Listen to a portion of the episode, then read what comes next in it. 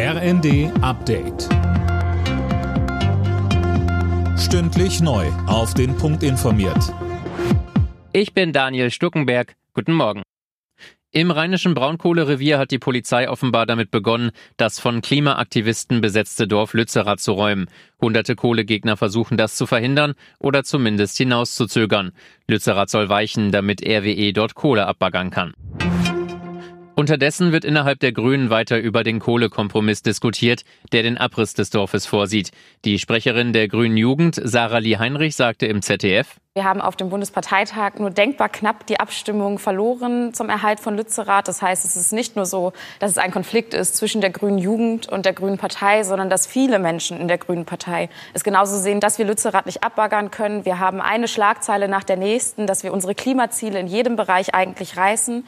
Und die Kohle unter Lützerath zu verfeuern, würde am Ende des Tages dafür sorgen, dass wir noch weiter zurückgeworfen werden.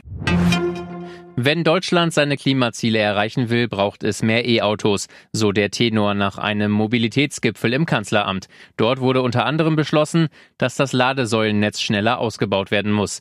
Hildegard Müller vom Verband der Autohersteller VDA sagte allerdings im ZDF, die große Herausforderung, die ich sehe, ist der Netzausbau, nämlich die Stromnetze zu ertüchtigen, dass nicht nur die Ladesäule irgendwo steht, sondern dass wirklich zu jeder Zeit an jedem Ort auch ausreichend Strom fürs Laden ist. Und da müssen wir noch in die intensive Diskussion mit der Energiewirtschaft gehen.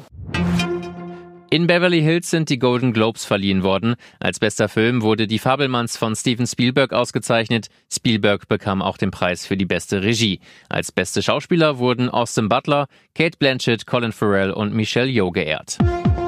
Alle Nachrichten auf rnd.de